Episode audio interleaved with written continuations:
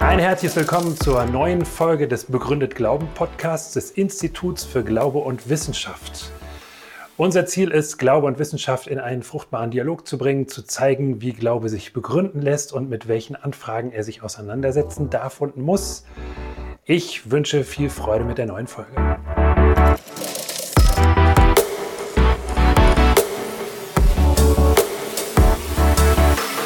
Nietzsche hat ja gesagt, die literarische Begegnung mit Dostoevsky war der Glücksfall oder ist der, war der Glücksfall meines Lebens.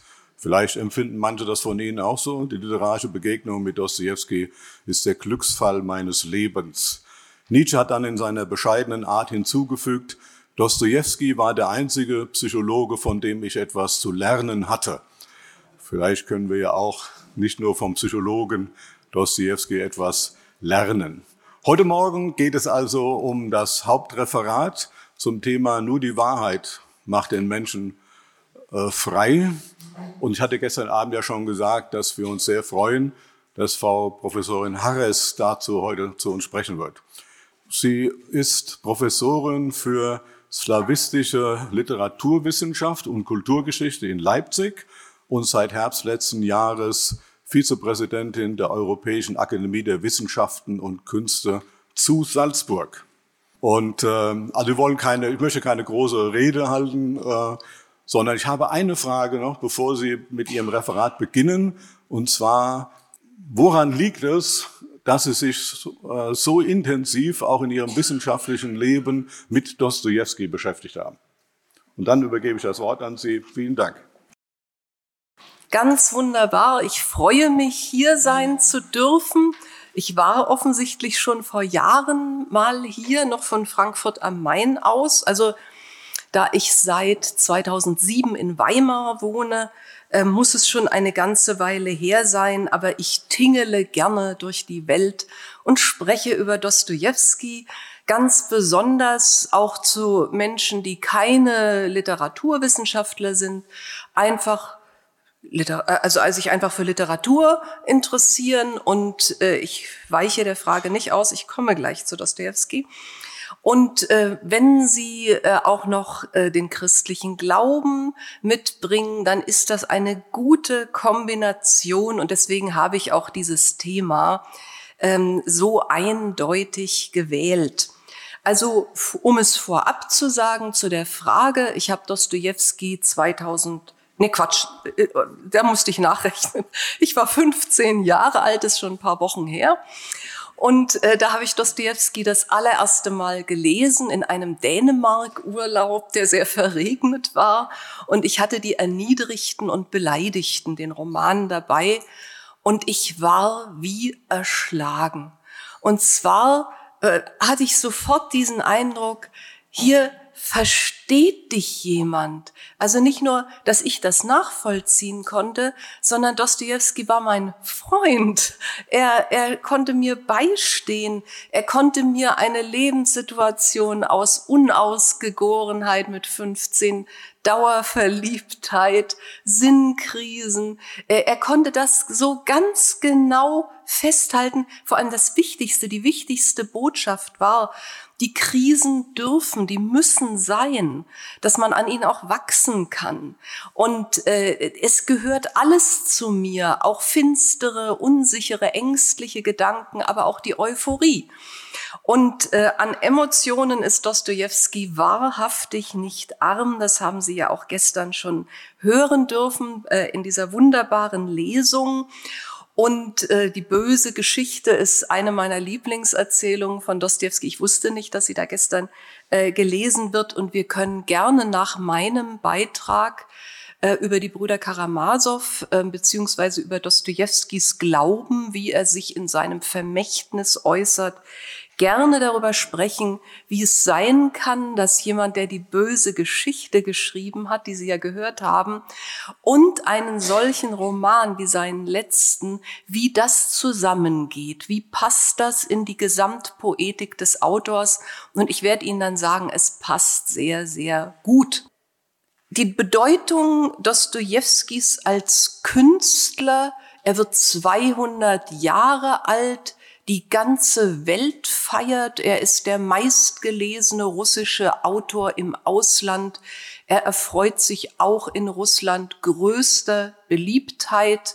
Äh, Wladimir Putin hat angeordnet, dass ein Staatsakt zu Dostojewskis Geburtstag am 11. November stattfinden wird.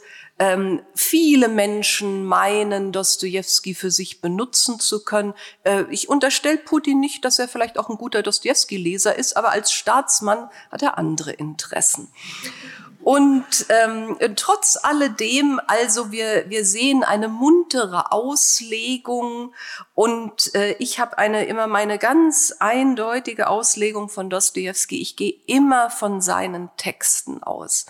Äh, seine Biografie ist sehr interessant, ist ein sehr interessanter Mensch gewesen. Wir können gerne auch in der Diskussion einiges vertiefen, aber ich gehe von seinen Texten aus und ob es Dostoevsky, ob der mal gemein war zu einem Kellner in Dresden oder ob er seiner Frau, seiner zweiten irgendwas zugemutet hat und so, das mag gewesen sein.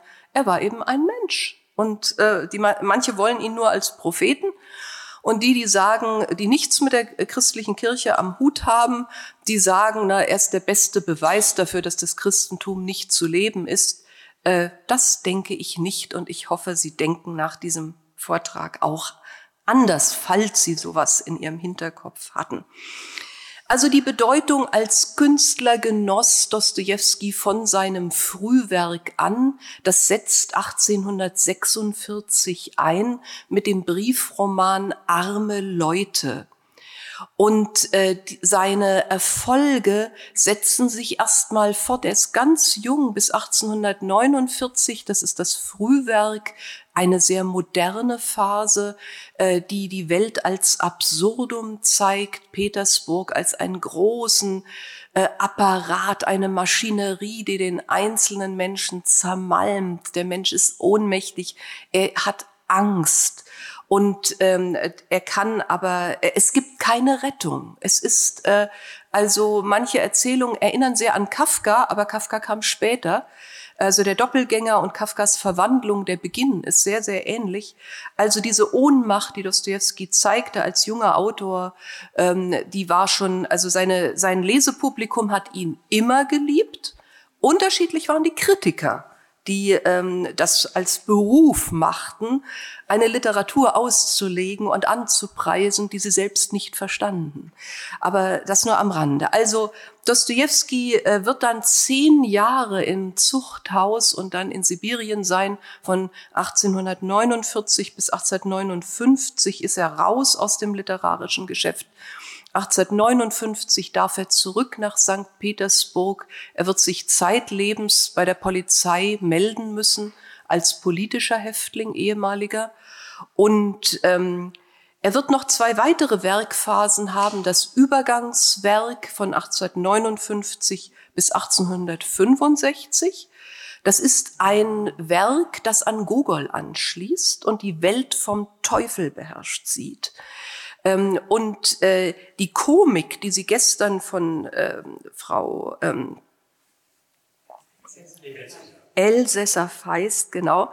Ich, den Vornamen wollte ich nicht nennen, weil ich einen anderen erfunden habe für Sie. Frau Elsässer Feist und von Herrn Dr. Fink gehört haben, äh, diese Komik einer äh, nicht nur unangenehmen Situation, sondern einer absolut destruktiven Weltordnung, die hier gezeigt wird. Die Komik ist dem geschuldet, dass es noch keinen Gott gibt in dieser Welt, in dieser Werkphase. Es gibt den Teufel, der seine Macht äh, entfaltet. Und Hegel hat in seiner Ästhetik geschrieben, der Teufel wäre absolut unästhetisch. Es gibt aber eins, womit man dem Bösen begegnen könnte in der Literatur, und das sind alle, alle Kategorien des Lächerlichen. Äh, also diese unglaubliche Ironie, die groteske, äh, äh, die, die einfache Komik, ähm, all das ist ganz, ganz typisch für das Übergangswerk, wo es auch keine Lösung für die Menschen gibt. Also der einzig gute Mensch, das konnten Sie gestern hören, das ist die Mutter von Pseldonimov. Äh, diese Frau, die, äh, vor der sich äh, Pralinski nicht schämen muss und der er trotzdem keinen Dank zollt. Äh, das heißt, im Übergangswerk sind schon einzelne Figuren, die die religiösen Gestalten des Spätwerks ab 1866 einnehmen. Aber so viel erstmal dazu. Wir können gerne zum Vergleich äh, dieser Texte später etwas sagen in der Diskussion. Dann folgt das Spätwerk, das ähm, hebe ich mir jetzt noch auf. Ich will noch was sagen zu der Bekanntheit Dostojewskis. Also in Russland war Dostojewski, der nur 59 Jahre alt wurde, ähm, immer von seiner Leserschaft hoch geschätzt, äh, sehr verehrt. Die Kritiken haben ihn mal, heute würde man sagen, gehypt.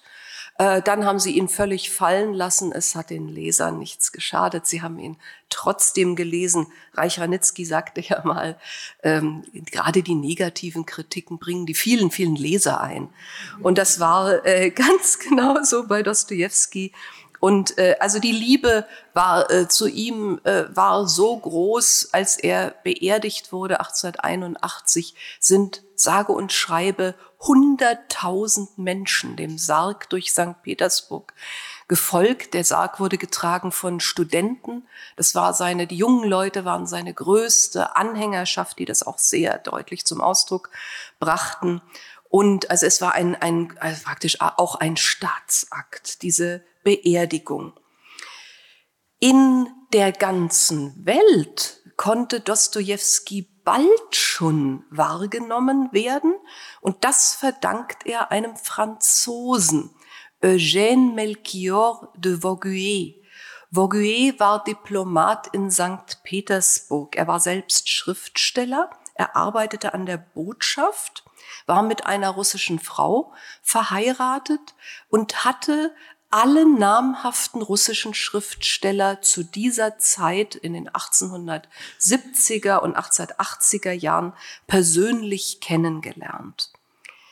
De Vauguet wird so beeindruckt von den Russen sein, die er ja auf Russisch lesen kann, weil er sehr gut äh, Russisch konnte, dass er eine Artikelserie schreibt für Frankreich. Äh, Le Roman Russe, der russische Roman. Die wurde über Jahre hinweg in Fortsetzungen in Frankreich publiziert und dann 1886 als Buch herausgegeben. Die besondere Rolle äh, dieses, dieser Romandarstellung, äh, die obliegt Dostoevsky und Tolstoi. Aber auch Gogol, Pushkin äh, und so weiter, also die Turgenev, sie werden alle vorgestellt. Aber war erstmal, warum macht de Vauguet das? Warum preist er diese russischen Romanciers und ihre Werke so an? Er sagt einleitend, der westeuropäische Roman, gerade der französische, die sind am Ende. Sie zeigen den Menschen mit wissenschaftlichem Interesse Sie sind kalt wie Flaubert, der ja die Impassibilité, die Leidenschaftslosigkeit in Madame Bovary unter Beweis gestellt hat. Émile Zola, äh, der große Naturalist, äh, alle schauen sie von außen äh, ganz objektiv auf den Menschen. Er ist rein von wissenschaftlichem Interesse und ist darüber völlig erkaltet. Der Zugang zum Menschen ist vorbei und de Vauguet war sehr religiös. Und er sagt, und jetzt kommt der russische Roman. Und der russische Roman zeigt den ganzen Menschen, den ganzen in sich vielschichtigen Menschen in unerträglichen Lebensbedingungen und er zeigt aber auch, wie Heilung eintreten kann und ähm, also was passiert. Äh, Le Roman Russe wird sofort ins Deutsche übersetzt, dann sofort ins Englische und gerät darüber auch in die USA, also nach Nordamerika. Ähm, Übersetzungen kommen auf seit Mitte der 1880er Jahre ins Französische, ins Deutsche, ins Englische. Äh, man kann die Werke lesen und das Nietzsche-Zitat zeigte, dass ja Nietzsche hat Dostoevsky diese Werke, die Aufzeichnung aus einem Kellerloch, ähm, hat er auf Französisch in der Schweiz erworben. Und er hat also zunächst auf Franzö in französischer Übersetzung Dostoevsky gelesen. Die Wirkung ist bahnbrechend. Von da ab, also ab der zweiten Hälfte der 1880er Jahre, werden Dostoevsky und Tolstoi äh, wie als Bestseller gelesen.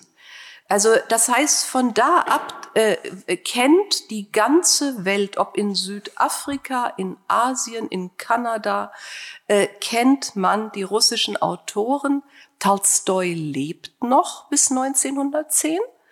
Das heißt, wenn ein Tolstoi, der späte Tolstoi schreibt oder in den Zeitungen Aufrufe gegen die Hungerkatastrophen in Russland startet, wendet er sich an die Weltöffentlichkeit. Und die Spenden kommen auch aus den USA, die riesigen Schiffe mit den Weizenladungen und so. Ähm, also das ist was anderes, aber Dostoevsky, das müssen wir wissen, schrieb für ein russisches Publikum. Das bis 1881 war da von ihm nichts übersetzt oder so gut wie nicht, ich weiß es nicht.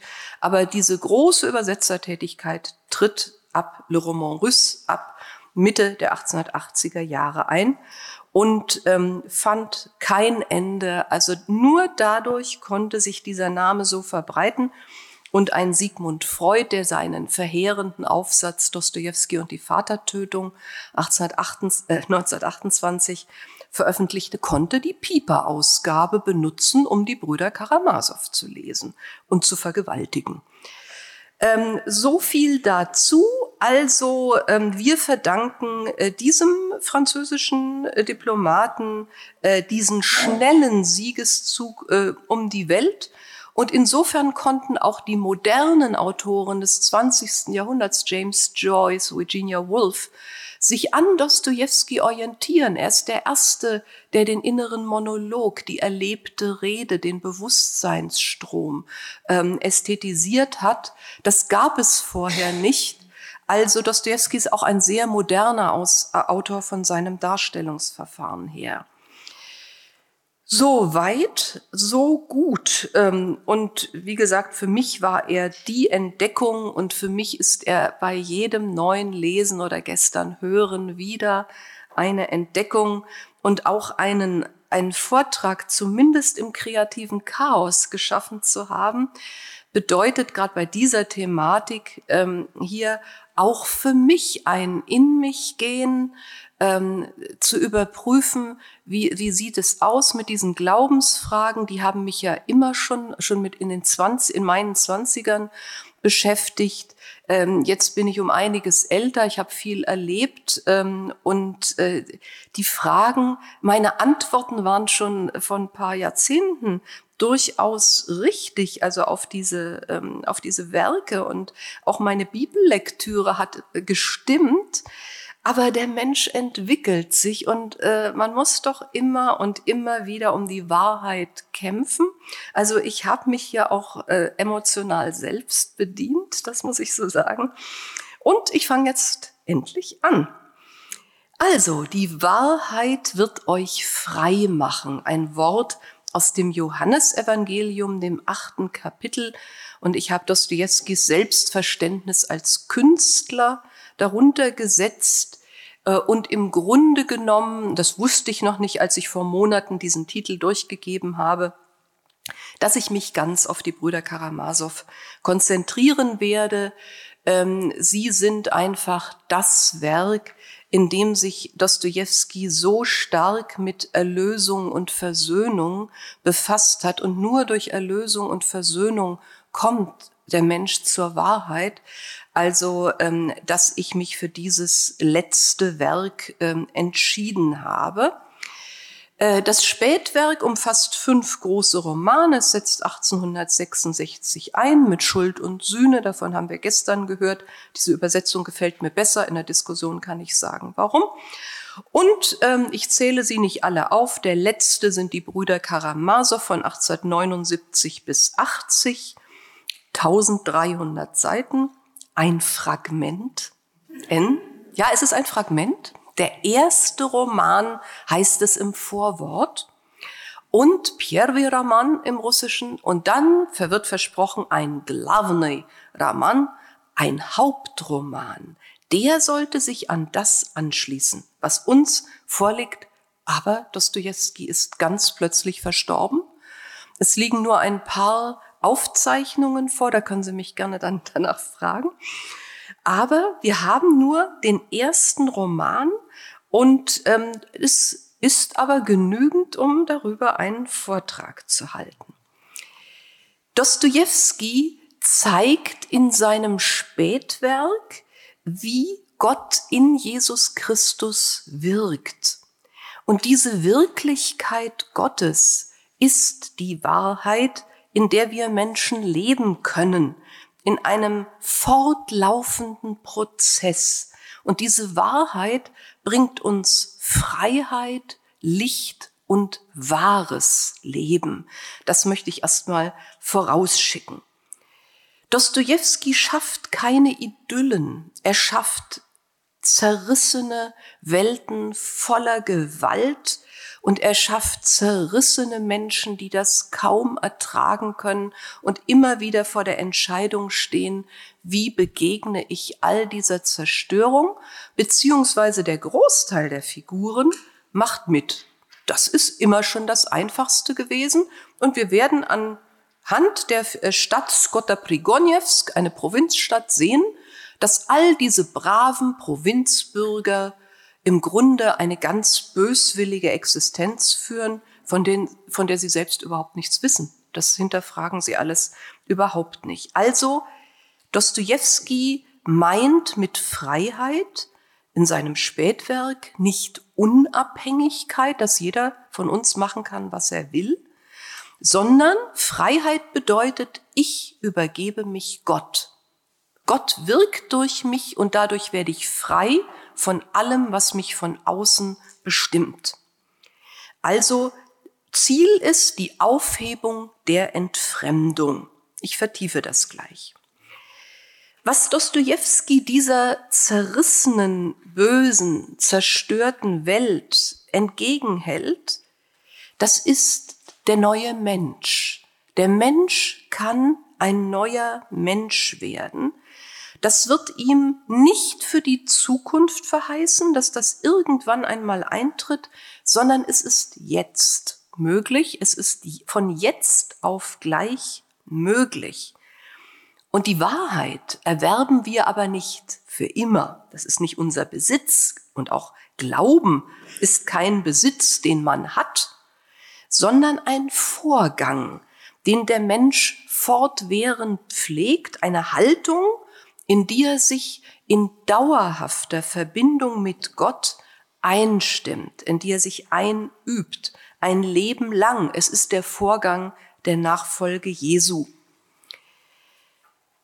Das wichtigste Evangelium für Dostoevsky ist das Johannesevangelium, das in seiner sehr mythischen, symbolhaften Sprache das zusammenfügt, was im russisch-orthodoxen Glauben die höchste Priorität besitzt. Jesus Christus, Mensch und Gott.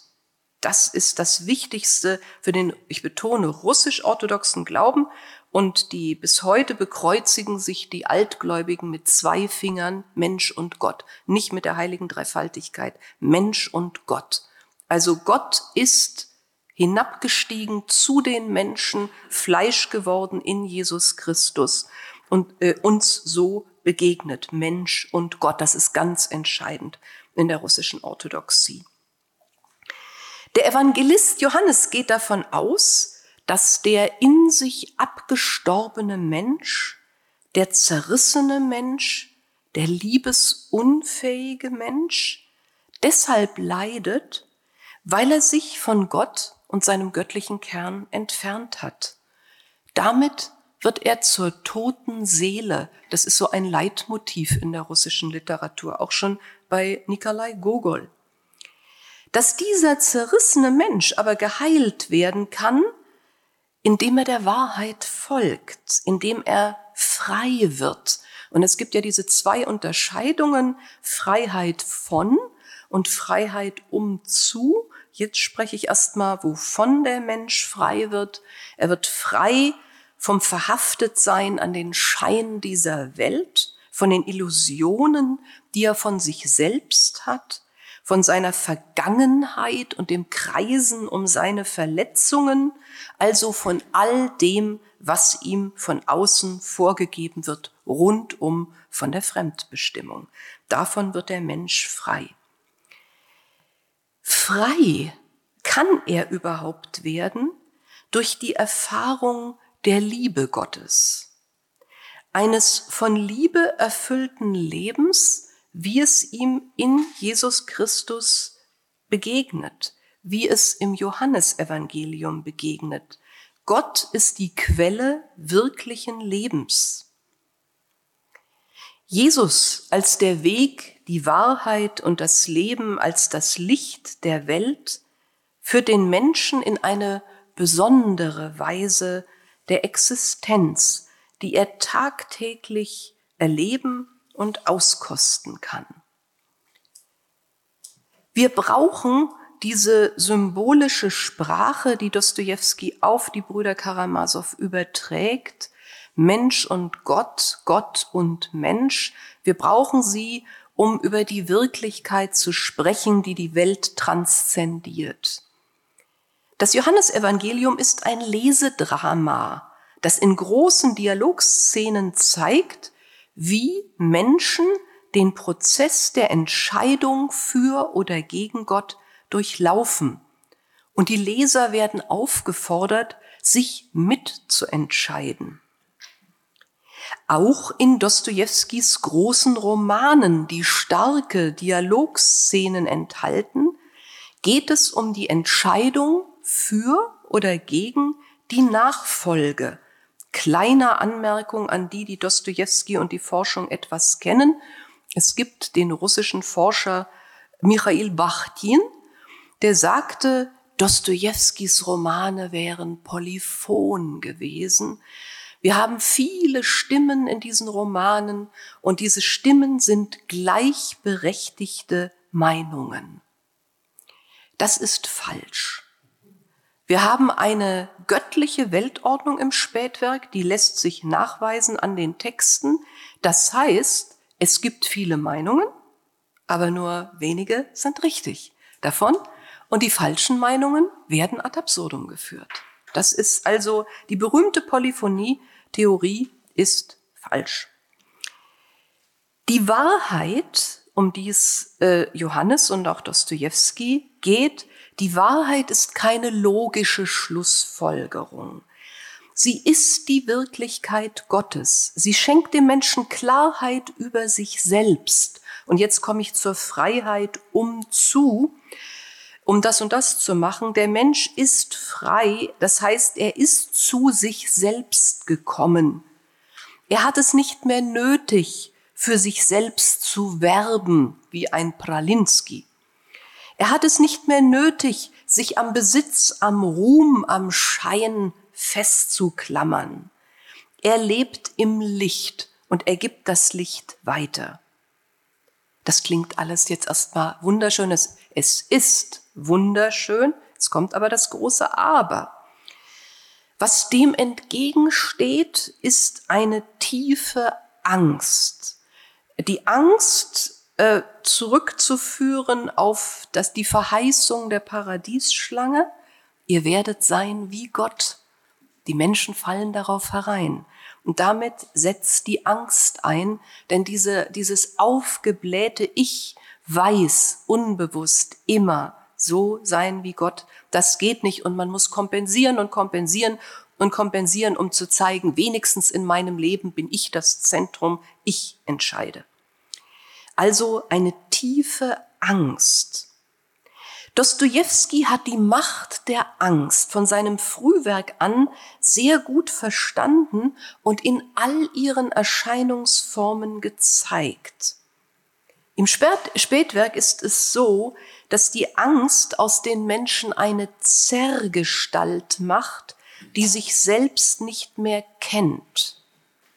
Die Angst zwingt den Menschen eben sich von äußeren Dingen, Personen und Kräften bestimmen zu lassen. Ohne diese Fremdbestimmung meint der Mensch es nicht länger aushalten zu können und leidet weiter und weiter.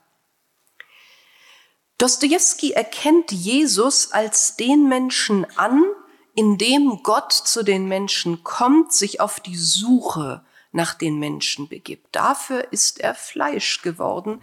Er begibt sich auf die Suche nach den Menschen und ganz spürbar in allen großen Romanen, aber hier in den Brüdern Karamasow ganz besonders. Dieses Kommen Gottes, das ist wichtig bei Johannes und wichtig bei Dostojewski, wird zu keinem Strafgericht, wie Johannes der Täufer einem das so schmackhaft machte, sondern das Kommen Gottes führt in eine Gemeinschaft, die den Menschen heilt. Die Gleichnisse von der Gottesherrschaft sind ein eindringlicher Appell Jesu, dem Wirken Gottes Raum zu geben. Wir müssen ihm Raum verschaffen und wir müssen Räume aufsuchen, wo wir dieses Wirken spüren. Oft ist unsere, ich spreche immer von der Batterie, äh, unsere, unser Geist, die Batterie ist nicht richtig aufgeladen, aber es gibt Räume, es gibt Menschen und es gibt vor allem Gott, der uns auflädt.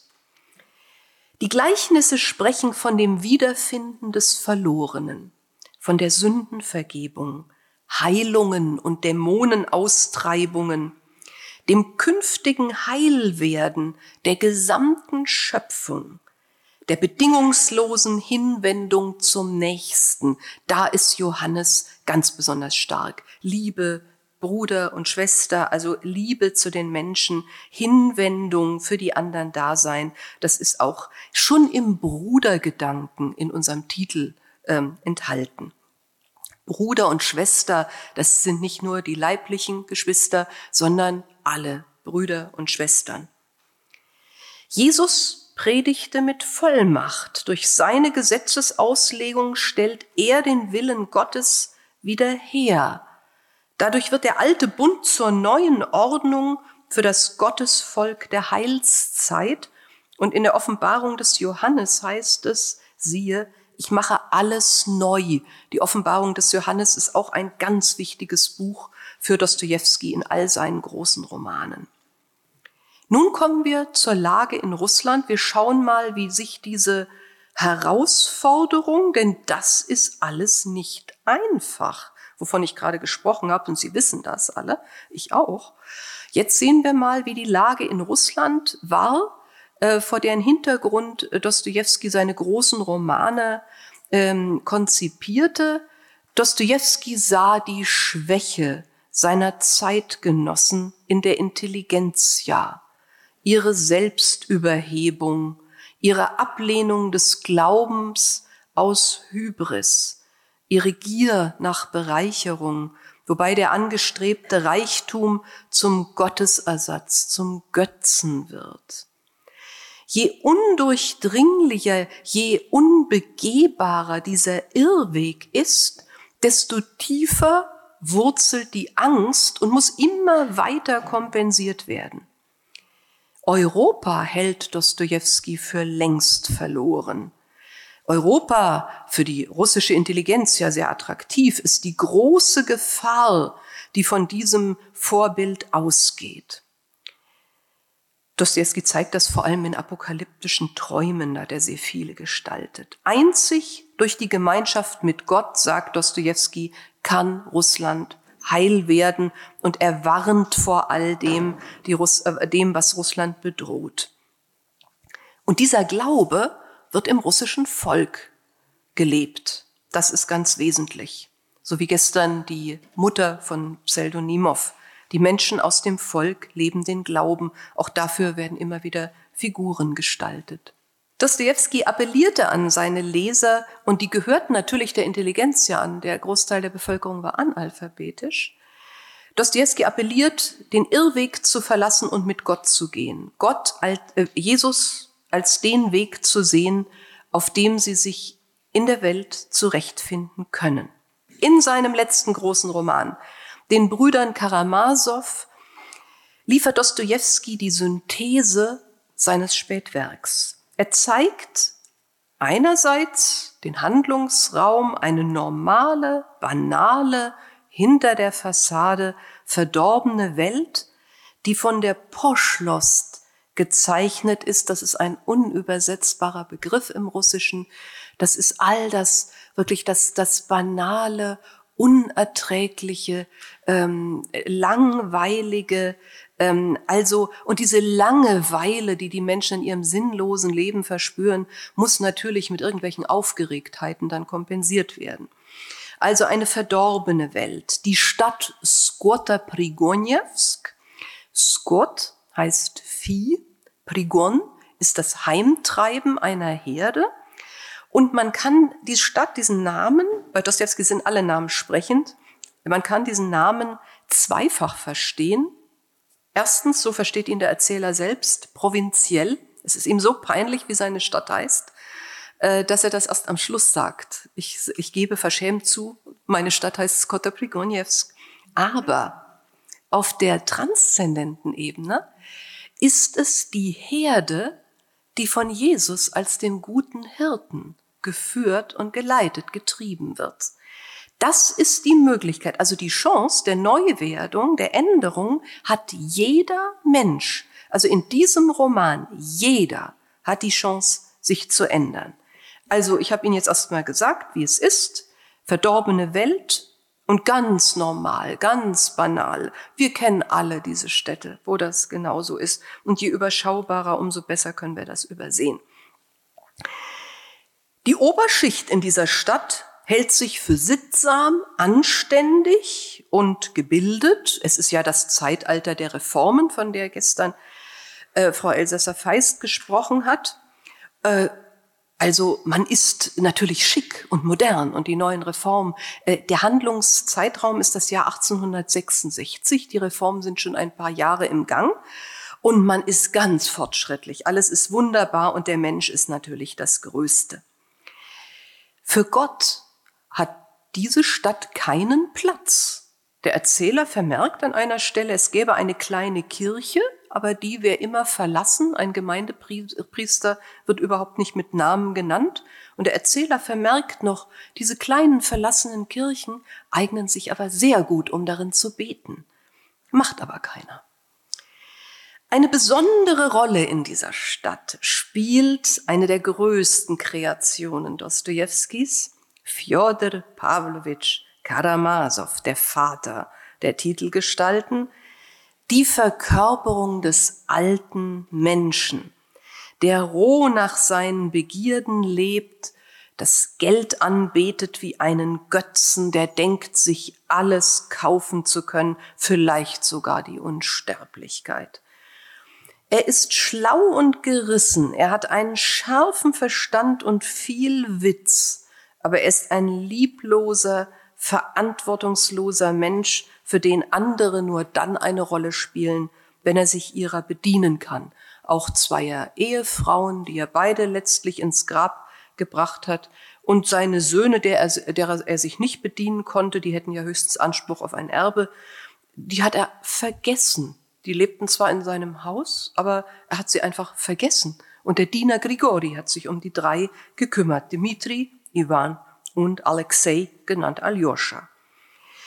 Also, die Stadtbewohner und dieses Enfant terrible, der alte Karamasow, sind alle tote Seelen. Die Stadtbewohner sehen durchaus, dass der alte Karamasow eine Ausnahmeerscheinung ist. Sie wissen, was er getan hat. Sie brauchen ihn, aber gerade in seiner Widerwärtigkeit, um sich selbst als was Besseres zu fühlen. Er lebt das aus, was sie nie ans Tageslicht kommen ließen, ihren Schatten, alle verdrängten Teile des Unbewussten. Von daher lässt sich eine eigentümliche Symbiose zwischen Fjodor Pavlitsch und den Stadtbewohnern feststellen.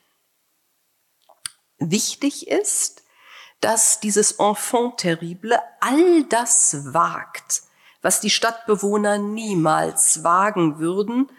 Er verkörpert den Kollektivschatten.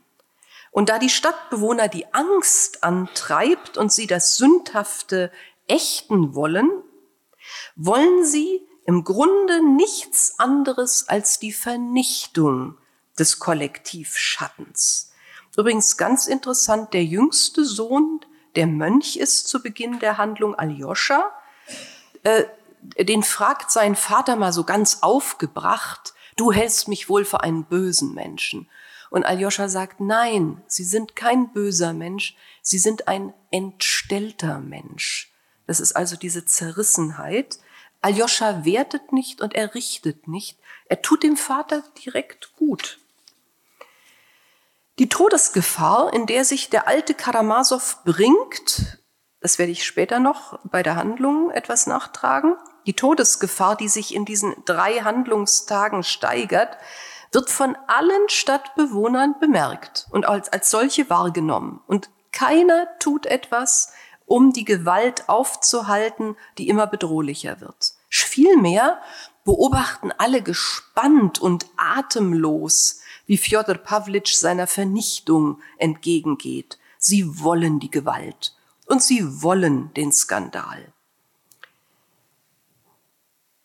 Als er dann ermordet wird, heucheln sie Betroffenheit und konzentrieren sich auf die Schuld des angeblichen Mörders, des ältesten Sohns Dimitri, der den Vater aber nicht erschlagen hat. Dimitri soll für ihre aller Schuld verurteilt werden, auf dass sie sich wieder sauber fühlen können, was sie aber überhaupt nicht suchen, die Stadtbewohner, das ist die Wahrheit. Am wenigsten die Wahrheit über sich selbst. Also, wir haben jetzt die Konstellation in der Stadt. Das ist etwas, was die äh, Literaturwissenschaft selten aufgegriffen hat. Ähm, es geht Dostoevsky um die Allschuld. Die ganze Stadtgemeinschaft, einschließlich Mordopfer, sind schuld dass die Situation so eskalierte. Das ist also die Situation, also sie, da ist im Grunde genommen eine unglaubliche Spannung drin, aber der alte Mann und die Stadtbewohner, die hätten noch eine ganze Weile so nebeneinander leben können. Jetzt brauchen wir das berühmte Motiv, ein Fremder kommt in die Stadt, kennen wir sonst von Western her.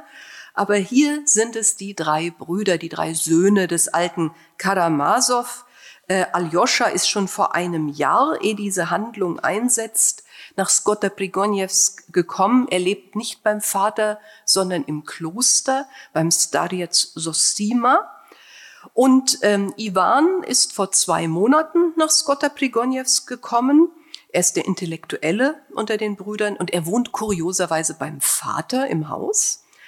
Und Dimitri ist mit seiner Verlobten vor einem Monat gekommen und äh, Dimitri möchte die Erbangelegenheit mit dem Vater klären, seine Verlobte vorstellen und möchte danach mit ihr ein gutes Leben führen. Aber wir sind bei Dostoevsky und da gibt es sowas nicht. Also schauen wir uns erstmal an, die Stadt, gekennzeichnet durch Gottferne, Aberglauben und Böswilligkeit. Und diese äh, Verzerrungen sind in Jahrzehnten gewachsen.